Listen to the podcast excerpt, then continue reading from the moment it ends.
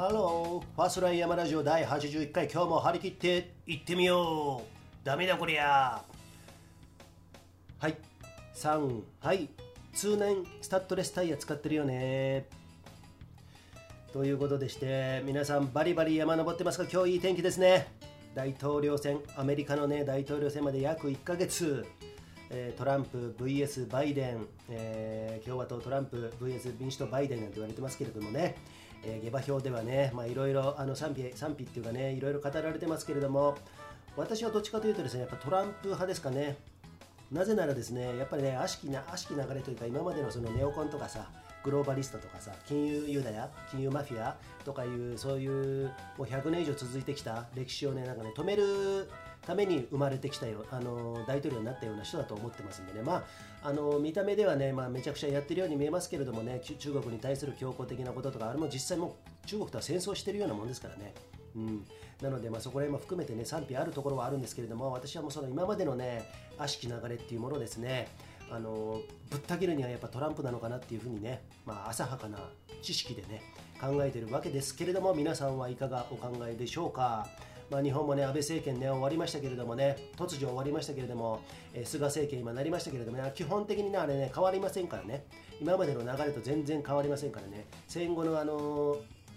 清和会清和会か岸信介から始まった清和会と何ら変わってないんでね、まあ、そこに期待はしないんですけれどもでもねそういうアメリカがどんどん変わっていくことあと世の中がどんどんどんどん今変わってますよね。そういうことによってですね、えー徐々にねそういう流れは変わっていくのかなと、えーそんな風に思いますよね。途中で田中角栄が出てきたとかさ、えー直近では10年ぐらい前民主党に1回変わったとかあるじゃないですか。その民主党が良かった云々なしにしてですね、まあ、そういう可能性ございますんでね、まあ、そこら辺はねあの期待したいと思うし自分もね政治には関心持っていきたいなと思っておりますよ。さて皆さん、えー山ねさっき言ったかな？バリバリ登ってますか？天気いいですね。そして自己投資してますか？自己投資まあ私もね自己投資も去年はねあの高額なセミナーを受けたりとかですね。まああとはそうだな。日々日々っていうか毎月毎月有料のメルマガ取ったりとか、えー YouTube のコンテンツ見たりとかね。いろんなものにお金払ってるんですけど、ね、結構ね最近ね見直ししてます。お金あの固定費。月のね例えばあの携帯電話のキャリアキャリアの変える変え方変える変える SIM カードあるじゃない？で今さ3つのキャリアドコモ au ソフトバンク以外でもいろいろ自由化によって使えるじゃないですか、まあ、そういうのね今ね考えてる最中なんですけれども。まあ私は特に山に入るんでね、まあ、そこら辺はもう完全に電波が通じるところ、えーなるべく通じるようなところがいいんですけど家族のね子供たちの分までうちは払ってるんですけれどもそういうのねあんまり考えずに本当やってきたからちょっとそこら辺はうかつだったなって最近思ってるんですよね。なのでちょっと今見直すっていう、うんまあ、うちでは私あの亭主関白恐怖政治？なんですけれどもちょっと見直しっていう話でねやってるんですけどね。だから最近はね、まあ、うちでは私はあのうちでは結構怖いお父さんまあ愉快なお父さんということもあるんですけどもまあ怖いところとうざいところ子供たちにとってはまあ子供子供もねでかくなってくるとうざがるじゃないですか。まあそれはもうそれがもうあのちゃんと成長してる証拠なんですけれどもね。なので今回も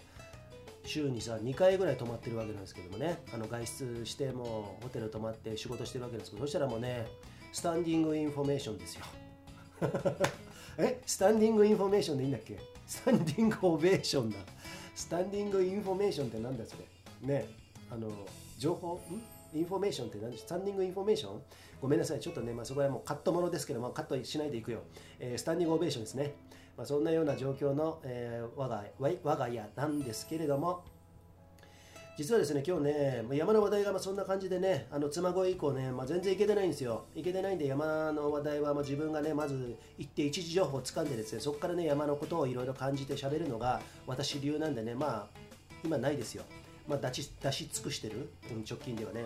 えーなのでね、山はの話題はないんですけれども、まあ、ヤフーニュースとかでさ、今日さ、面白いあのニュース来ましたね。運転免許証2022年までに全国デジタル化とかさ。マイナーバマイナンバーカードと運転免許証をプラスにすることで合わせることで、え一体化することでねそういうことが可能になる。だからあの警察とかさ運転免許更新のためにさ、えーなんかあるじゃないですか。運転免許センター。そういうとこに行かなくて済むデジタルで済む時代がもうそこまで来てるのかもしれませんよね、うん。まあ、そこら辺に関してはねとてもウェルカムですね、うん、だからさよく言われるじゃないですか。AI 化デジタル化によってあの今後なくなる仕事がどんどん増えてくると。まあそれの恒例ですよねこういうのね。ああいう時にところにさ毎日毎日何人も来るわけじゃないですか。もう何千人もう何万人単位か全国でいうと。もっとか。でそういうところに人件を費を割いてるわけじゃないですか。それは多分税金でやってるわけですよ。そういうものはね。だからそういうものがあのいらなくなる。それがデジタルにとって変わるっていうことでね、えー、着々と時代は進んでるのかなと思いますよね、まあ、そういう時代の流れを読みつつですね自分もですね、えー、まあ、自由業でねもうずっとやってますけれども世の中の潮目を見てですね流れを見てですね、えー、うまく変わっていきたいなと変わ変わりつつですねあと一方で自分のね好きなこと山もそうですしね発信もそうですしねそういうことをやっていって自分の使命とは何ぞやと考えつつですね俺も改めて生きていきたいなとそんな風に思ってますよ。でですね、あのー、最近のメルマガ、メルマガでね、有料メルマガで高城剛さんは、あのこのファスライでもね、ちょいちょいね、ご紹介してるんですけれどもね、先週のメルマガでね、Q&A があるんですけどそれね、ちょっと一部ね、あの拝借してね、お借り、えー、拝借して、えー、ちょっとご紹介したいんですけれども Q&A たくさんあるんですよ毎回。その中で、ね、興味深いのがこの前も私触れましたけれども日本の自殺自殺についてね、えー、前年は同月前年同月に比べですね16%増えている。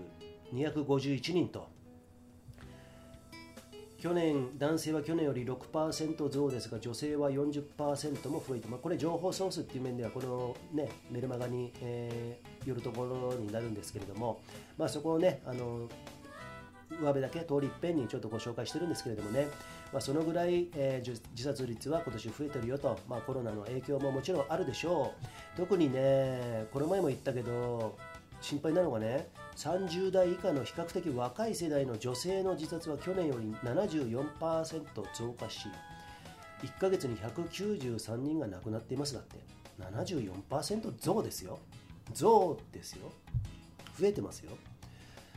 ね若者ってさ日本はどんどんどんどんこの先細りあのピラミッド人口ピラミッドを見た方いらっしゃると思うんですけれどもだから年金なんか支えられねえよとかねもちろんそんな風になっていきますよ。でその若者がどんどんこうやってね自殺増ってさ悲しくないですか？うんでその方法を探る方法っていうのはもちろんいっぱいあるんですけど突発性の自殺が一番多いっていうねこの前私も紹介しましたけれどもそういうのが一番あると。だから遺書を書くとかそういう問題じゃなくて突発性っていうものはいきなり死にてえなって思っちゃうらしいんですよね。もちろんその裏にはうつ病があったりするんですけれどもでその時にね私自身ね周りの友達が死んだこととかもあるし自分自身がねまあまあ言ってみれば軽い鬱みたいなだった時20代の時かな対人恐怖症になったりしてねうんそういう時もあったんだけどまあ自分の場合はねもう本当にきつかったんだけども森田式精神健康法っていうのでね15万円か20万円ぐらいの通信販売通信講座やってねちょっとずつねちょっとずつ明るく前の霧が晴れていったような感じで自信が出てきたようなところはあるんですけどもう自力でやるしかなかったよもうそのぐらいしかなかったの。自分でやろうやろうという方法がね。その時もネットねもうあったんですけれどもねやっぱりね今ほどねまだ使い勝手も良くなかったし情報もねそこまでなかったよ、うん、なので自分はそうやって切り抜けたんだけれども一方でねこの前も言ったけどえこの前も言ったけどばっか言ってますけれども食べ物とかさ日々の健康法とかさそういうのって多分うつ病とかもそうだしこういう自殺につながるその精神状態、えー、そういうものに多分僕はとても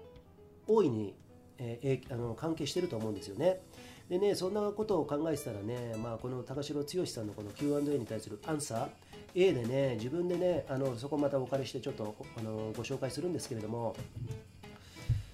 似たようなことね言ってくれてるんでねちょっとあ私もねあまあまんざらでもないなと、まんあのー、山ねあいにくじゃなくて出てこないまんざら山行ってるわけでもないなと違うよね言い方ね。もう出てこないからしょうがないんだけれども伊達に山行ってねえぜみたいなね 言えたいた、えー、でね自分でアンサーね自分で道を切り開くことをやってないと時間ができるとどうしていいのかわからなくなってしまって自分を見失ってしまうものですと。それなりに売れている芸能人など最たるもので何をするにも誰かが代わりにやってくれますので自分で何とかする力がありません。なんかここ分かりません。運転手がいた僕も運転手がいた時期がありましたと、えー、その時に気がついたのは自分で道を覚えなくなってしまってどこに行くにも運転手任せ。まあ、Google マップもナビもさいろいろあるじゃん。これ山行っててもそうじゃん。全部ナビでやってしまうとさ読解力地図の読解力とかその勘？勘というものがさどんどん徐々にちょっとそぎ落とされていくよね。うん、それは僕の意見ね、今のね、ちょっとごっちゃになってますけれども、だからね、そういうことをね、この高城剛さんは言ってるんですよね。この人ね、経験豊富で、あのもちろん、その博識でね、ものすごい世界を駆け回ってる人なんで、この人の言うことはなんかね、とてもね、ライブ感っていうか、信憑性っていうかね、好意的に思ってるというかねあと山に行って私どもも山にしょっちゅう入ってるじゃないですか。だからその親和性っていうのかなそういうことをなんかとても感じるところがあるんでこの人ほどもちろんこんな人のね脳みそはどんな風になってるのかと思うぐらいすごい方なんですけれどもだからそういうことをね考えてるとねあの体を動かしたりとかさ山奥に行ってさ自分のさ研ぎ澄まされるじゃん。勘とかさ恐怖心とかさ。でここで言ってるのはね勘と勘って言ってるんですよ。勘の勘は第六感っていうその勘案するの勘ね。とあと勘はもう一個の勘は感じるの勘その勘と勘が生き残れるかどうかを大きく分けることになりますこれからね。だからそのために飽食に溺れず情報にも溺れず欲望から距離を持って付き合うように心がけていますがまだまだ難しいのが実際のところです。少し少しずつ直感がさえ生きる力がみなぎるようになりましたと、えー、いうことでねでね興味深いのがねこの勘と勘で生きる動物は自殺しません。ねきっぱり言ってんですそのなぜならですね創造説を信じようと進化論を信じようと動物には個体保存本能自己保存本能生存本能が初めから備わっているのは間違いなくお金で誰かを雇って自堕落になることもありません。人間も動物ですから本来生存本能を持っています。この生存本能が存在する場所は脳の中枢神経にありしかし怠惰な生活を送ることによって脳の中枢神経にただならぬ変化が徐々に起きて生存本能や感と感が働くな働かなくなったために人間は自殺するのです。カミカミで本当に申し訳ございませんけれども大体言ってること分かりましたかね？だからさ 生きる力とかっていうのは、まあ、単純にそういう言葉がありますけれどもこういうさ自分のもうこの文明の利器によって私たちはさ、えー、冷えたもの保存保存といえばもう冷蔵庫があるでしょ？調理するって言えばもう火はさもう IH とかさもうガスのところはもうガスでさパッと何のさ、あのー、不便もなく使えるわけですよ。雨が降っても家があれば大丈夫じゃないですか。だからそういうことで危機感とかさそういうものっていうのをやっぱりなくなってしまったんだろうね。そこで生きるためにはどうしなきゃみたいな。そのために勘と勘っていうものがあるんだけれどもだからそういうものをやっぱりさあえて山とか行く。僕は山に行くことでそれを取り戻してるような気がするんですよ。だからそれをニュートラルに自分がなるっていうのはなるべく毎日なりたいけど毎日山は行けないんでね。山に行くたびに私はニュートラルになる。ゼロになるって思ってるんですよね。その大事なところにどうしてもね毎日生きてるとね雑念とかさこのネットとかいろいろ見たりしてるとですねデジタルに触れたりしてるとですねやっぱりねゴミみたいなものがどんどんどんどん堆積していくんですよ自分の中にね。だからそれをねあのー、足し算じゃなくてマイナスだね。そういうものをマイナスにするために山に行ってんのかなって自分は感じるんでね、うん、だからそういうところからそのさっき言った健康っていうものをやっぱり維持したいね、うん、維持したいなと思います。なのでこうやって精神的に病んでる方っていうのはその食べ物とかもちろんあるし頭で考えても多分無理なんだよこういうのってさ。周りにもいるけどねうつ病も長いんですけれども頭で考えたりまず考えて食事に訂正したりしてるのかもしれませんけれどもこうやって山へ行くことによってまた新たな感覚まっとうな本来の人間の持ってるその生存本能ってさっき言ってましたけれどもそういうものを取り戻すためにですねあえて自分を、えー、過酷なところに置く身を置くっていうのは言えてみようですよね。うん、なので私もねそういうシンプルな表面的なことをしか知らずにそれを実体験として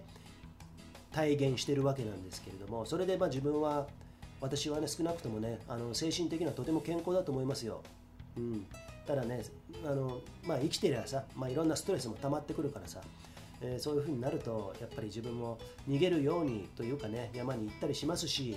うん、食べ物でリラックスしたりするし会う人でねリラックスしたりもするしさ、えー、そうやって自分でいろいろ考えてそのいろんな処世術っていうのかなやり方っていうものを大体把握できるようになってきたんでね、まあ、これからまだまだ足りないんでね知識というものをどんどん詰め込んでそれを実際の体験でね自分で体得してうんそういうノウハウをですね生きる術そういうものをね自分でちゃんと持ちたいよね。もういい大人だしさ、うん、でそういうものを子供たちにも教えなきゃいけないし、まあ、背中で教えるのか実際に教えるのか、うん、子供たちもうちも子供もも上20歳下18歳か17歳かね今。なのでね、まあ、結構悩む年頃でねもうほんといろいろ相談もしてくるんだけれどもそういうことを教えてあげられるにはですねやっぱり自分がしっかりしていろんな経験していろんな経験した人はやっぱ強いと思うんですよね。周り見ててもそうですよ。あこの人経験してるからやっぱ人間的にはすごいな。あの好感持てるなっていう人結構いますよ男女ね、うん、含めてね。なのであのそんな風に感じております。今日はねそのような自殺の話になりましたけれども最初の軽さと今のこの知りやすさがねちょっとねこの対比がね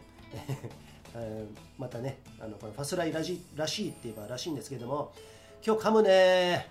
まあ噛んでもいいや。とりあえずね100回目指してとりあえずやってますんでこのファスライもですねどんどんどんどん進化してい、えー、きたいと思ってますんでね、えー、今後ともどうぞよろしくお願いします。そんなわけでファスライ山ラジオ第81回はこの辺で、えー、終了したいと思います。よかったらフォローしてくださいね。そしてグッドボタンも忘れずによろしくお願いします。